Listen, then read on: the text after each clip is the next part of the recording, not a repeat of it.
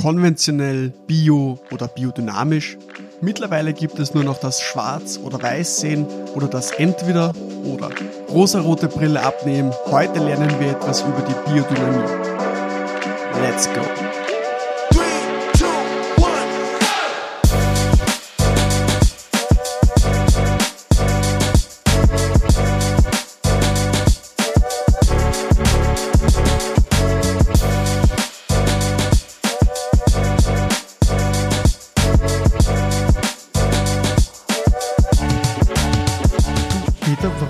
Dir das Thema biodynamisch so wichtig? Vielleicht ganz kurz erklärt. Fangen wir mit biologisch-organisch an.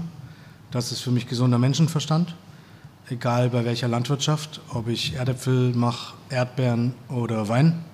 Wenn ich was von Mutter Natur will, dann muss ich sie mit Respekt behandeln.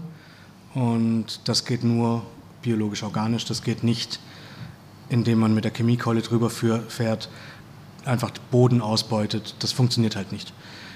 Weil langfristig gewinnt eh die Natur. Das hat sie schon über lange, lange Zeit bewiesen. Da sind wir nur ein kleiner, kleiner, kleiner Teil. Und ähm, biologisch dynamisch ist einfach noch ein Schritt weiter. Was ich spannend daran finde, ist, dass wissenschaftlich bereits erwiesen ist, dass Biodünn funktioniert. Und was nicht immer erwiesen ist, ist wie. Mhm. Und deswegen ist es den Kritikern ein Dorn im Auge, weil das so ein bisschen die Angst vor dem Unbekannten ist. Ähm, für mich ist es eher was Spannendes und was, was ich kennenlernen will. Wir sind ja jetzt hier beim Heimlichwirt in Golz, äh, sitzen da jetzt mit dem Peter. Ich wurde ja schon ein super verköstigt von dir, äh, toll gekocht, muss man schon sagen, Hut ab. Dankeschön. Äh, Peter, wer bist du und was, was machst du eigentlich so? Ich bin, ähm, ich sage das immer mit einem Augenzwinkern, kochender Sommelier und habe die letzten 15 Jahre als Sommelier gearbeitet viel in Deutschland und habe äh, bei vielen tollen Menschen äh, arbeiten dürfen und lernen dürfen. Und äh, die haben mir auch die Weinwelt erstmal so Steine gelegt, äh, um einen Weg zu ebnen. Und ich durfte äh, viel verkosten in meinem Leben schon, äh, viel kennenlernen. Ähm, bin jetzt in Österreich in Golz am Neusiedler See und fühle mich da auch sehr wohl. Habe ein Wirtshäuschen aufgesperrt am 6. März 2020 was zum Glück immer noch dasteht und äh, wir zum Glück auch immer noch Gäste bewirten können. Äh, mit viel ehrlichem Essen, frisch gekochtes Essen, nicht mehr, aber auch nicht weniger. Mhm. Ganz, ganz viel Weinauswahl dazu, weil dafür schlägt mein Herz sehr, sehr laut. Der Gedanke dahinter ist, dass ich mich so ein bisschen von der gehobenen Gastronomie, über die ich auch den Wein näher kennengelernt habe und äh, gutes Essen näher kennengelernt habe, ist eine Gabelung entstanden und ich habe mich für einen anderen Weg entschieden, für mein eigenes äh, Lokal, nämlich keine gebügelten Tischdecken, kein Tafelsilber. Knigge darf man an der Garderobe abgeben, solange man sich auf Augenhöhe begegnet und ähm, äh, alles respektvoll passiert, ist es wurscht. Und dann brauche ich nicht gebückt vom Tisch rückwärts zurückgehen und mich dreimal bedanken für irgendwas, sondern ich bin kein Diener, wir sind Gastgeber und das ist auch wichtig hier. Und die Leute nehmen das an nehmen es wahr und die nehmen das Handwerk wahr. Wie gesagt, frisch gekochtes Essen aus guten Zutaten aus der Region und Ideen von überall her. Mhm. Ähm, das ist so ein bisschen eine Zusammenfassung. Bitte, es freut mich sehr, dass du äh, im Podcast bist. Ähm, du hast ja deinen Weg eigentlich schon wirklich sehr gut bestritten. Also wenn man jetzt denkt an sehr früher, an den besten Jungsommelier von Deutschland, da haben wir auch äh, Top-Sommeliers in Deutschland, bist dann jetzt äh, aber sehr bekannt in, in der Szene Biodynamie, biologisch, genau deine Richtung. Ähm, freut mich, dass, äh, dass du jetzt da bist, dass wir ein bisschen über das Thema auch sprechen können. Mhm. Wir haben uns ja erst kennengelernt ähm, bei der Demeter Präsentation und Verkostung äh, bei meinem guten äh, Moser. Und ich glaube, dieses Thema ist ein sehr spannendes, ein sehr wichtiges Thema und das haben wir auch noch gar nicht wirklich im Podcast so sehr genau besprochen. Und ich habe mir einfach gedacht, dass das schon wert ist, eine eigene Folge darüber zu machen, mhm. weil das einfach so ein komplexes und eigenes Thema ist. Ähm, was bedeutet eigentlich für dich der Begriff biodynamisch? Das ist eine schwierige Frage. Ja, schon. Ähm, das ist wirklich eine schwierige Frage. Aber ich finde es schön, dass du eine Folge draus machst und da kannst du gar noch mehr draus machen, weil ja. es ist ein Thema, was äh, buchstäblich ein Fass ohne Boden ist. Das sehe ich aber mehr als Segen als als Fluch. Und wenn man sich mit dem Thema befasst, genauso wie wenn man in die Weinwelt einsteigt, merkt man, dass man eigentlich noch gar nichts weiß. Und umso mehr man sich einliest, umso mehr man reist, umso mehr Winzer man trifft, äh, die, man, äh, die so arbeiten, die aber alle ihre eigenen Wahrheiten haben, weil es gibt nicht nur eine. Äh, und das möchte ich ganz klar nochmal mit einem Ausrufezeichen gesagt haben. Es gibt nicht nur eine, sondern es gibt etliche Wahrheiten, was das angeht. Ähm, dann ist das einfach unglaublich spannend. Und biologisch dynamisch ist das Schöne daran, dass eben das Mystische ausgeklammert werden kann, sondern es geht einfach um Sachen, die faktisch bewiesen sind. Die Kräfte des Monds, das Ziehen, das Drücken, das beweisen uns allein schon Ebbe und Flut für die, die nicht in die Wissenschaft äh, reingehen wollen. Das ist so ziemlich das Plakativste überhaupt. Äh, somit gibt es die Aussaattage, die Fruchttage, ähm, wo man merkt, dass die Erde äh, Kraft in sich zieht oder rausgibt. Und das sind so Kleinigkeiten, die mit der Landwirtschaft insgesamt zu tun haben.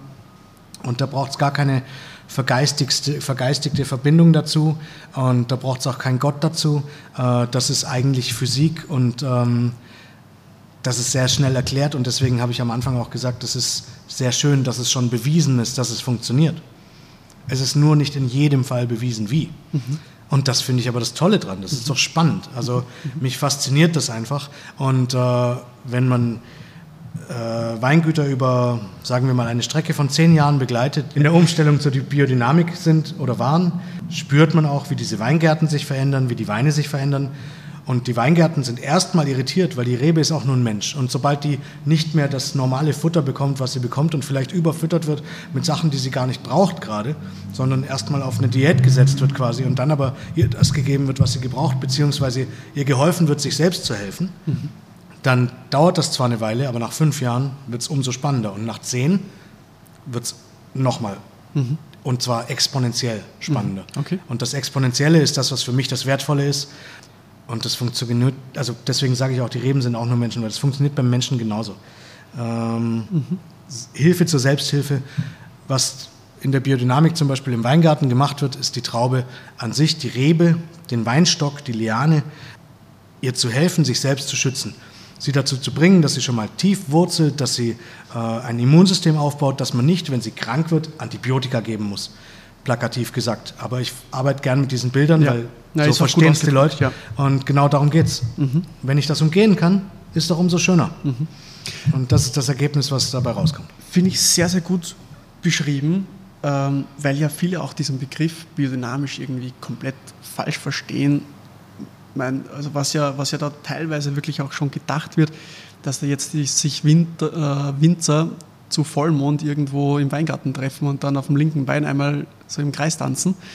Ähm, aber eigentlich das eher bedeuten soll, puristisch wirklich auch die Natur zu unterstützen und was, was braucht die Rebe und, und eigentlich eher minimalistisch arbeiten zu können und nicht irgendwie immer ähm, was, was reinzudrücken, was jetzt gar nicht irgendwie notwendig ist. Für mich geht es ja. um eine ganzheitliche Reflexion. Ja.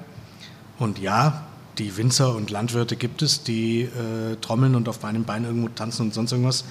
Äh, aber das sind in der ganzen Biodynamik wahrscheinlich 5 Prozent. Mhm. Ähm, schnell nimmt man dann, weil das ist auch ein Teil unserer Spezies, die und nimmt sie als, äh, als Negativbeispiele oder Positivbeispiele oder sonst was. Ähm, das machen wir Menschen halt gerne. Ich bin ein Schwab, wenn ich das sage, dann weiß jeder, okay, Schwabe, der ist geizig, das, äh, der, der zählt die Erbsen nochmal, bevor er sie auf den Teller legt. Und so haben wir alle unsere Bilder, sobald man etwas erwähnt. Das ist einfach in unserer Spezies drin und das können wir, glaube ich, auch nicht abschalten. Es ist nur die Frage, wie geht man damit um. Das, mir geht es um die ganzheitliche äh, Reflexion und das ist etwas, äh, was sich in vielem widerspiegelt. Und in der Landwirtschaft sieht man das sehr schnell. Wenn ich etwas tue, was ich tue, wie reagiert ein Boden darauf, eine Pflanze darauf und wie, wie passiert das an einem anderen Ort oder in einem anderen Jahr. Das ist für die Winzer immer Informationen sammeln einfach und lernen. Und als Winzer hast du nur die Möglichkeiten, ein paar äh, Jahrgänge zu machen. Wenn man Glück hat, sind das viele äh, Dekaden. Wenn man Pech hat, sind das weniger. Und wenn man richtig Glück hat, kommt was Großartiges dabei raus. Aber das ganzheitliche Reflektieren gehört für mich bei allem dazu. Das ist genauso wie zum Beispiel ich sage, es ergibt keinen Sinn, plakativer Veganer zu sein, wenn ich dafür dann mir einen Hähnchenschenkel aus Tofu forme und den in den Ofen schiebe. Das bringt nichts. Es gibt so viele geile vegane Gerichte. Ich brauche nicht Hähnchennuggets aus äh, Tofu-Formen zum Beispiel, um gut vegan zu essen. Mhm. Und ähm, da geht es um ganzheitliche Reflexion. Wenn ich weiß, wo mein Tier herkommt, wie das behandelt wurde. Wenn ich es im besten Falle vom Fleischhauer meines Vertrauens, der noch bio arbeitet, ähm, ein paar Kilometer weiter bekomme, der schlachtet seine 70 Säue im Jahr oder sonst was, dann ist das für mich vollkommen in Ordnung und gut. Äh, Im Gegensatz dazu, sich Avocados aus Brasilien schicken zu lassen, nur damit man wieder mal einen grünen Smoothie äh, machen kann und den Grünkohl im Sommer noch aus Kanada, äh, das ergibt gar keinen Sinn. Ja, da geht es um ganzheitliche Reflexion für mich und das hat auch mit der Landwirtschaft immer zu tun. Und deswegen ist biologisch-organisch für mich gesunder Menschenverstand und biodünn der sehr gute Schritt in die nächste Richtung, den man tun kann, nicht muss. Hauptsache biologisch-organisch, das ist schon mal mir sehr, sehr wichtig. Du hast einen sehr guten Punkt angesprochen. Also die meisten kennen ja eher biologisch-organisch, ähm, was das heißt, äh, was das auch für, für den Wein bedeutet oder für die Natur. Wo siehst du jetzt den größten Unterschied äh, von biologisch-organisch zu biodünn. Weil es gibt ja, also so was, was, was ich oder wie ich das mitbekomme, ist ja bei, bei keine Ahnung, wenn ich jetzt bei, bei Demet oder Respekt Biodünn bin, geht es ja hauptsächlich bei dem größten Unterschied darum, dass man auch in landwirtschaftlicher Ebene auch diesen Einklang mit der Natur hat. Also diesen Kreis von Mensch zu Tier zu äh, Natur, also äh, Flora und Fauna. Ähm, das heißt auch, dass man zum Beispiel Schafe äh, im Weingarten hat, mhm. dass man auch Pferde zum Beispiel hat. Aber wo siehst du den größten, den größten Unterschied, wo du sagst, okay, Biodünn, das ist jetzt nochmal eine Schiebe drauf? Also es ist schon so, dass es viel mehr um die Ganzheitlichkeit geht, am Hof auch, dass viel mehr Tierleben mit drin ist, dass äh, alles verwertet wird, dass man da viel mehr arbeitet. Es gibt äh, Bio, und das sehe ich als positiv an, äh, mittlerweile groß gestreut in Supermärkten, auch im Discounter und äh, hat, geht in die richtige Richtung. Die Rädchen drehen sich langsam, aber geht in die richtige Richtung. Hat mittlerweile viel Akzeptanz, weil seltsamerweise das so ein bisschen zu einem Schimpfwort geworden war vor, sagen wir, zehn Jahren. Ähm, Bio arbeitet aber, also wenn wir jetzt grob über den Kamm scheren, dann ist es so ich pauschalisiere sehr ungern, aber äh, dann ist Bio immer noch die konventionelle Antwort auf Biodünn, was per se gut ist, aber es ist immer noch zum Beispiel, wenn eine Krankheit da ist, äh, dann bearbeite ich sie im Nachhinein. Und es ist weniger das Stärken von vornherein, mhm. ähm, sodass diese Krankheit zum Beispiel weniger bearbeitet werden muss. Ähm, wenn man jetzt über den Weingarten spricht zum Beispiel. Und du hast eben bei den Richtlinien, die Bio vorgibt, äh, schon mal einiges ausgeklammert, was synthetisch und chemisch ist und ähm, für mich von daher auch keinen Sinn ergibt, was jetzt Dünger angeht oder die Arten und Weisen, wie dann nach der Ernte, ähm, nach dem Abschneiden der Traube vom Stock äh, bearbeitet werden darf. Das ist schon mal wertvoll, dass das so ist. Biologisch dynamisch klammert das noch ein bisschen mehr aus und bedeutet einfach, alle Arbeit findet draußen ähm, in den Gärten statt, sodass man später weniger tun muss. Man muss immer noch was tun. Und äh, ähm, man darf das bitte nicht verwechseln mit, ich mache nichts und dann wird halt was draus und das verkaufen wir. Weil das ist eine Nummer, die leider Gottes vielen biologisch dynamischen Winzern, die akkurat arbeiten, äh, eine Kerbe geschnitten haben, die nicht gut war, wenn junge Winzer gesagt haben, okay, wir machen jetzt was freaky, äh, Trübes und ähm, das hat vielleicht sogar einen Nachgärer. Ähm, und wo ich dann sage als Sommelier, das ist, tut mir leid, grob fehlerhaft, aber vor mir ein 24-Jähriger steht und sagt, ja, das gehört so und das ist sowieso schon verkauft, dann ist das für mich kein äh, schlagendes Argument. Und mittlerweile haben die auch gelernt, dass ihnen so ein Wein den Rest der Karriere auch mal verbeuteln kann, weil er einen verfolgt. Wenn du Rotz abfüllst, dann verfolgt dich diese Flasche dein Leben lang. Ja. Und diese Rotzphase ist, glaube ich, für viele wichtig gewesen, die wir so die letzten 15 Jahre immer wieder mal woanders hatten, dass jemand das durchlebt hat und gesagt hat, auf Teufel komm raus, nicht schwefeln. Ich weiß, es geht schon weiter, aber ich mache einfach. Ähm, ja, es ist ja gut, wir brauchen äh, auch, wir brauchen auch die, kontroverse Meinungen. Ja, die, die dann gesagt haben, auf Teufel komm raus, nicht schwefeln und trüb abfüllen. Und dann war das aber eine mikrobakterielle Gefahr. Und dann hast du ein Weingut, was... Äh, ein und denselben Wein gefüllt hat und ein Drittel davon ist brillant, absolut brillant, ein Drittel davon ähm, ist okay und ein Drittel davon ist Kombucha. ähm, und das verfolgt dich dein Leben lang, wenn du ja, weißt, das absolut. ist so. Und als Winzer hast du keine Kontrolle mehr. Sobald das dein Weingut verlässt, ist es aus. Mhm. Ähm, von daher arbeitet sauber und gebt ihm einen Zehner Schwefel oder so, weil ihr habt einmal im, also ich spreche jetzt die Winzer an, ihr habt einmal im Jahr die Möglichkeit, dieses Zeugnis abzulegen. Dann verhaut euch das Zeugnis nicht in innerhalb, von, innerhalb von einem Tag.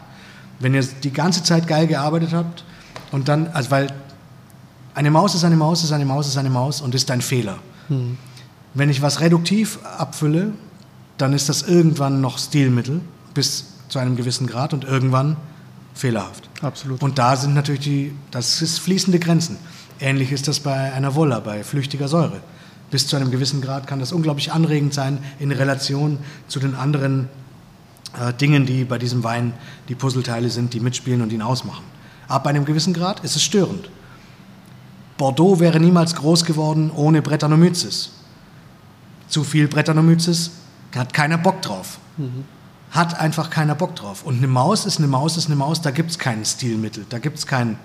Ähm, von daher bin ich da sauber arbeiten und man darf ruhig auch mal ein bisschen schwefeln. Es muss ja nicht unbedingt gleich 120 Milligramm sein, es dürfen auch nur 10 sein. Ja. Ähm, wenn das passt. Und wenn der Wein von sich aus passt, dann erlaubt euch selbst erstmal zehn Jahre Erfahrungswerte zu sammeln, bevor ihr das entscheidet. Da bin ich dafür. Und gerade bei den jungen Winzern sage ich, hört einfach mal auf die Leute, die das schon seit über 20 Jahren machen. Geht mal zum Sepp Muster in die Steiermark und fragt ihn, wie er was macht und warum. Ähm, anstatt an dem auf der Raw, das ist schon wieder ein paar Jahre her, vorbeizulaufen mit eurer Schüttelbrause äh, und so zu tun, als wäre es jetzt total hip, aus der Flasche zu trinken. Ganz klar, ist es nicht. Ich sage das nur mal ganz deutlich, es ist nicht cool. Das ist immer noch ein Kulturgut, es ist nicht cool. so, ich, Entschuldigung, ich bin nein, abgedriftet. Alles gut. Ich, ich, ich finde es ja wahnsinnig spannend, weil es gibt ja in diesem, diesem Sektor einfach so viele, viele Leute, die, die, die, die meinen, okay, ja, biodynamischer Wein muss so und so sein. Hey, es heißt einfach nicht, dass ein Wein, der biodynamisch ist, nicht auch straight oder einfach sauber sein darf. Absolut. Also, Nein. Das, ja. das eine schließt das andere überhaupt nicht aus. Ja. Und ähm, ich habe Gäste gehabt und habe sie auch immer noch, äh, weil wir halt viel, also meine Karte ist, sagen wir mal, zu 99 Prozent biologisch organisch. Da sind noch ein paar Sachen drauf, äh, die, äh, was heute noch so gesagt wird, was ich aber auch falsch finde, konventionell bearbeitet werden. Ich würde es als industriell beschreiben, weil konventionell bedeutet normal und normal mhm. sollte für mich Bio sein. Aber die Karte ist vornehmlich Bio. Und dann habe ich Gäste, die sagen, darf ruhig Bio sein, soll aber nicht so schmecken. Und ich weiß, was die meinen, weil die auch gelerntes Thema haben von sogenannten Fachzeitschriften. Ähm, das Ding ist, was mich da zum Beispiel richtig ärgert, wenn wir es als Fachkollegen noch nicht mal auf die Kette kriegen, Dinge richtig zu benennen, äh, nämlich einmal schon mal eine Trennung zu machen zwischen Bio, biologisch dynamisch, und das wird jetzt immer gerade immer in eine Schublade gepackt, Natural, was auch immer das genau bedeuten mag, ist nicht definiert der Begriff, oder Maischevergoren, ja? was Orange, was ja schon ein Schimpfwort geworden ist. Ja? Wenn das zum Beispiel in Fachzeitschriften immer noch als eine Rubrik dargestellt wird, dann ergibt das überhaupt keinen Sinn. Ja. Weil es gibt so viele Weine, die biologisch dynamisch erzeugt werden, seit über 40, 50 Jahren, die das aber nicht auf, der, auf dem Zettel stehen haben oder jetzt erst äh, zertifiziert sind, ähm, die aber eigentlich ganz, ganz klassisch, geradlinig, äh, saftig sind. Und klassisch finde ich dann einen schöneren Begriff, ähm, weil das frage ich auch meine Gäste. Wollt ihr lieber was Klassisches? Darf das Hefetrüb sein? Hefetrüb ist übrigens nicht gleich Orange. Ähm, und ähm, oder darf das ein bisschen experimenteller sein? Und experimentell bedeutet auch nicht, dass das schmutzig ist. Ich trinke gern schmutzigen Wein, aber ich trinke ausschließlich sauberen schmutzigen Wein. Mhm. Und alles andere gar nicht, weil es Schund ist. Und meine Aufgabe als Sommelier ist, unter vielem Schund, und es gibt leider Gottes sehr, sehr viel Schund, die guten Sachen rauszufinden. Und das ist egal, ob ich jetzt durch die Prowein gehe und da hallenweise industrielle Scheiße steht, und ich sage das sehr plakativ jetzt gerade, aber zusammengeführt man auch gute Diamanten da rausfinden kann, roh oder nicht und schon geschliffen, egal was. Oder genauso auf einer kleinen Messe äh, von Naturweinwinzern in Frankreich oder in der Slowakei, wo auch unglaublich viel Schund steht, aber Geiles dazwischen. Meine Aufgabe ist, ein Trüffelschwein zu sein, mich durch den Matsch zu wühlen, um danach die guten Sachen für euch zu servieren. Das ist mein Job. Und das eine Aussage an die Sommeliers, macht euren Job gefälligst richtig und nehmt nicht einfach irgendwas, nur weil jemand gepostet hat, das ist geiler Stoff, ähm, sondern verkostet, verkostet ordentlich, wisst euren Zeug, wie ihr arbeiten müsst und was richtig und falsch ist und dann können wir alle nichts falsch machen. Mhm, und dann absolut. können wir uns das Vertrauen der Gäste gewinnen und dann haben die auch mal Lust, außerhalb ihres äh, Spektrums was zu probieren. Ich finde auch, dass wir uns generell alle mal ein bisschen weiterbilden sollten, äh, in, einfach in diesem Bereich. Äh, bei diesem Demeter-Vortrag zum Beispiel, das ist in so kurzer Zeit, weißt du einfach, was du einfach so viel mitnimmst. Du kannst mit, mit, mit äh, Winzern persönlich einfach über dieses Thema sprechen und, und, und gerade da kriegst du einfach mit, okay, wie gesagt, dieses biodynamische Thema, das muss nicht immer so und so sein. Und die nächste Folge haben wir ja dann auch über, sage ich jetzt mal, unter Anführungszeichen Begriff Naturwein, wie du schon angesprochen hast. Und äh, bin ich schon sehr gespannt, was du darüber sagst. Äh, was mich noch interessiert, äh, deine Meinung zu, das haben ja die letzten paar Jahre jetzt die, die Flächen in Österreich äh, von der biodynamischen Bewirtschaftung also eigentlich verdoppelt. Also jetzt mittlerweile sind es bei 5% von den mhm. österreichischen Flächen, was ja gar nicht auf, im europäischen Vergleich oder weltweit sogar eigentlich gar nicht so wenig ist. Ich glaube aber teilweise, dass eigentlich noch mehr ist, aber wie du schon gesagt hast, dass einfach viel nicht äh, zertifiziert ist. Aber ich glaube, Österreich ist schon wieder so ein Land, wo alles irgendwie auf der Flasche stehen muss. Das ist dann eigentlich schon wieder mehr Marketing als wirklich Philosophie. Also ich bin auch ein Freund von, von Understatement, wenn ein, ein Weingut wirklich biologisch oder biodynamisch arbeitet, aber eigentlich es dir nicht auf die, auf die Stirn schreibt. Das finde ich eigentlich persönlich ziemlich geil, muss ich sagen. Ja. Also schon, wenn sie es kommuniziert, weil wenn, wenn das, das Weingut als selbstverständlich sieht und aus, aus Leidenschaft macht, finde ich das viel, viel geiler, wie wenn das irgendwie jetzt da groß auf der Flasche irgendwo steht. Es ist immer ein zweischneidiges Schwert. Ähm, wenn du jetzt Teil eines äh, Vereins bist, äh, sei es Ecovin, Bioland, Demeter, Respekt Biodünn, ähm, ist es ein zweischneidiges Schwert, weil es wird alles anstrengender und es wird Landwirten, kleinen Betrieben, vor allem kleinen Betrieben und die meisten Winzer äh, sind erstmal kleine Betriebe. Was sich dann im Laufe der Zeit entwickelt, ist eine andere Frage. Ähm, aber es wird, uns, es wird ihnen nicht gerade leicht gemacht, sagen wir mal so.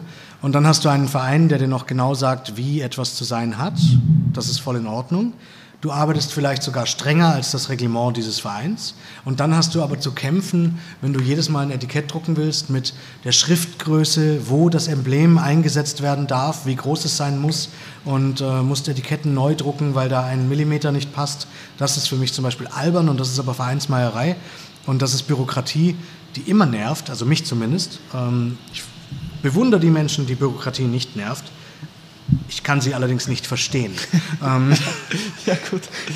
Weil mich nervt sie immer. Und das ist halt zum Beispiel ein Grund, wo ich sage, ja, ich verstehe, warum man nicht einem Verein beitritt, der eigentlich genau das vertritt, was man tun will. Ähm, Punkt 1. Punkt 2 ist, dann muss man auch als Verein dem wirklich treu bleiben, was man tut. Und wenn zum Beispiel der Verein sagt, es darf keine Handlese geben äh, für, einen, für den Weinbau, dann darf es auch keine Ausnahmen geben, meiner Meinung nach. Und das sind halt dann so Dinge, wo Leute wieder austreten, weil sie sagen, okay, das hat mir nicht ganz gut gefallen, da fühle ich mich nicht repräsentiert, wenn dann eben auch wieder Vereinsmeierei, Bürokratie und äh, Politik äh, mitkommt. Die spielt immer mit, egal was wir tun, immer. Ähm, und ich freue mich über alle, die zum Beispiel in den Vereinen sind und zum Guten versuchen, sie zu ändern, weil nur von innen raus kann man ein System ändern. Man kann draußen sein und meckern, aber dann ist das Meckern auch noch nicht mal so richtig legitim, weil man versucht ja nichts zu ändern. Aber es ist immer ein ganz, ganz schwieriges und zweischneidiges Schwert, ähm, was das angeht. Für mich ist schön, dass ich halt die Winzer meistens persönlich besuche und wenn mir jemand erzählt, wie er arbeitet, dadurch, dass ich auch mich mit dem Thema intensiv befasse und wir durch den Keller gehen, dann sehe ich, ob er die Wahrheit sagt oder nicht. Weil je nachdem, was da rumsteht, dann weiß ich einfach, stimmt das, was die erzählen. Ja, absolut. Ähm, ja. ja. Und das ist das, also Vorschussvertrauen schön und gut. Leider Gottes wird das aber halt auch oftmals ausgenutzt.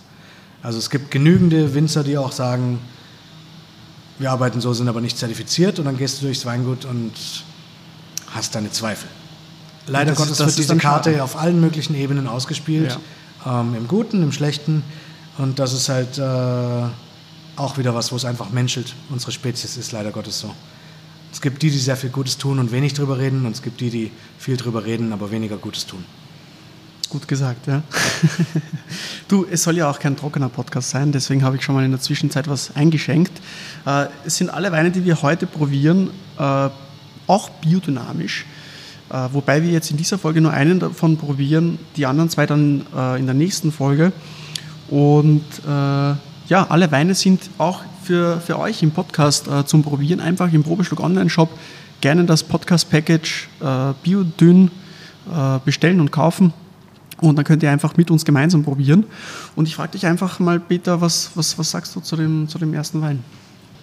Also die erste Nase gefällt mir sehr, sehr gut. Das ist zurückhaltend. Ähm, das ist relativ jung wahrscheinlich, ne? Äh, das ist jetzt 21. Okay. Ja. Dann ist es umso schöner für den Wein. Dann findet er gerade langsam seine Mitte, weil er zeigt sich, als wäre er äh, relativ frisch gefüllt, hat so eine gewisse Bockigkeit noch und äh, will gerade eigentlich gar nicht getrunken worden, werden. Ähm, aber das zeigt sich gleich mit ein bisschen Luft und dem ersten Schluck dran. Ähm, es ist sehr dezent, sehr zurückhaltend. Es ist viel Würze da, was so in eine kräutrige Würze geht. Für mich sind das so Lorbeer, bisschen Liebstöckel, Ja, ist weißer Pfeffer. Und das verbirgt sich unter so einem, so einem gelbfleischigen Fruchtmantel, der aber gar nicht plakativ ist. Also das ist, und das finde ich zum Beispiel auch das Schöne, hier ist nichts Vordergründiges. Das springt einem nicht ins Gesicht und das ist überhaupt nicht vordergründig. Ich denke, dass sich das am Gaumen bestätigen wird. Ich gehe mal davon aus, dass das eher Länge statt Breite haben wird, ähm, saftig ist Ja. und mundwässernd, aber ähm, auch da wenig Frucht zeigt. Mal Ja, schauen. absolut. Es ist auch sehr, sehr cremig mineralisch in der Nase. Stell mir vor, also du hast schon in der Nase diesen, sage ich mal, nassen Stein, also dieses nasse, kalkige. Sehr, sehr spannend. Ist sehr straightforward. Wirklich so eine, so eine Speerspitze, ganz geradlinig. Unglaublich saftig, aber gar nicht plakativ, knochentrocken. Ein super Speisenwein. Ähm, dazu kann man ganz, ganz viel äh, servieren im Vorspeisenbereich. Alles, was auch eine Säure mitbringt. Ähm, ob das jetzt ein roh marinierter Fisch ist oder ein pochierter oder ein gedämpfter. Ob das, ähm, da kannst du dann Rehtatar dazu machen äh, mit Kräutern und roh marinierten Pilzen. Ähm, sobald ich eine Frische mit dabei habe, wie jetzt zum Beispiel Sanddorn bei dem Rehtatar ähm, oder Zitronenzesten einfach nur oder Limettenzesten über einen roh marinierten Fisch drüber gerieben, ähm, dann greift der Wein das auf, äh, nimmt das und, äh, und, und spielt damit. Absolut, ja. Also da kann man sehr, sehr viel damit machen. Das funktioniert aber auch genauso zum, als Solist trinken oder ein paar Oliven dazu auf, auf einer Bartheke.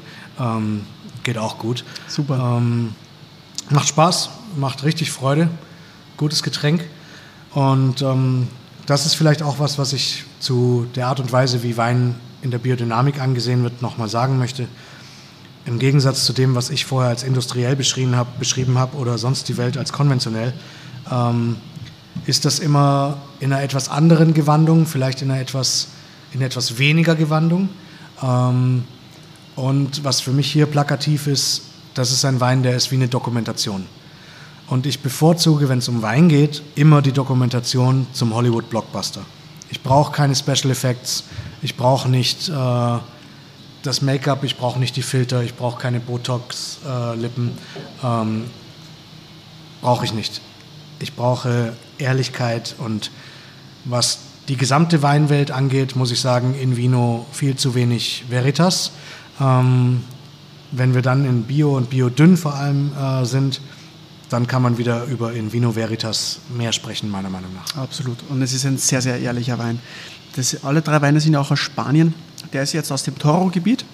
Das ist jetzt Vaguera 21 und äh, ja, auch schon über 100 Jahre alte wurzelechte Reben zu 100 Prozent. Okay. Äh, Donja Blanca.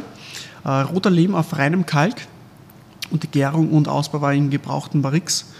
Äh, sehr, sehr spannend, weil ich finde, wurzelechte Reben ja, oder Weine trinkt man eigentlich eh viel zu selten. Und ja, also ich finde, man merkt ja diese, diese Cremigkeit von diesem, von diesem Kalk und auch das, diese alten Reben total. Also Ja. sehr, sehr, sehr, sehr spannend. Es hat eine unglaublich schöne Würze und Länge. Ähm, sehr schöne Geradlinigkeit.